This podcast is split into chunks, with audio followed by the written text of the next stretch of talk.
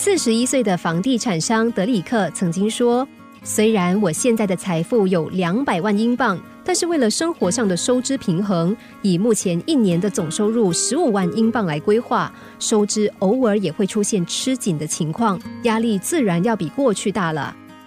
朋友不解的问：“为什么会这样呢？”德里克说：“唉，为了平衡目前的生活，我总是觉得自己快要失控了，疲于奔命的结果。”不但让我身体出了状况，更错过了许多重要的约会。朋友安慰他说：“也许你要让自己休息一下。”德里克点了点头说：“是啊，是该休息一下了。只是每当我决定要好好休息的时候，躺在床上的我总是无法平静下来。虽然双眼合上了，思绪却还是纷扰不已。”每当我想等工作完成之后休息一下，事情却总是停滞住，无法进展。更发现很多事已经不像以前那么容易掌控了。朋友同情地问他：“那接下来你有什么新计划呢？”德里克说：“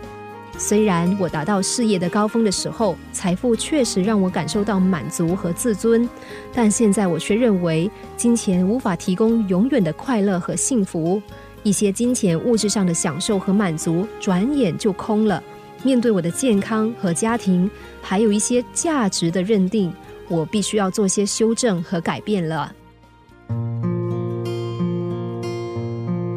不懂得放下的人，总是斤斤计较有形财富的得失，殊不知这只会让自己的心灵行李越来越沉重，最后让自己举步艰难，陷入痛苦的深渊。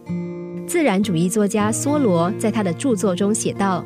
即使你抓住再多的钱，仍然得放开它，因为它就像冰块一样，拿久了你终究会受不了寒冷而放手。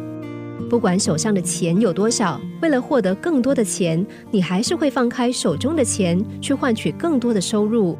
但当人们获得这次经验之后，他们将会历经一场质变。”必须面对内在和外在的自我和利益的交战，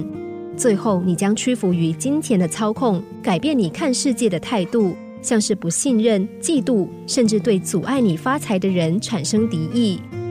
这么透彻的解析，对照现实生活的实际情景，相信已经见怪不怪了。比如，我们常常看到因为钱的问题导致家庭不睦或手足失和，几十年的好朋友从此反目成仇。每个人都知道，讲到钱一定伤和气，但是多数人还是放不开钱的束缚。不要说因为个人价值认定不同，如果你被金钱的问题搞得心烦气躁，生活只剩抱怨和不满，何不现在就重新修正你的价值认定呢？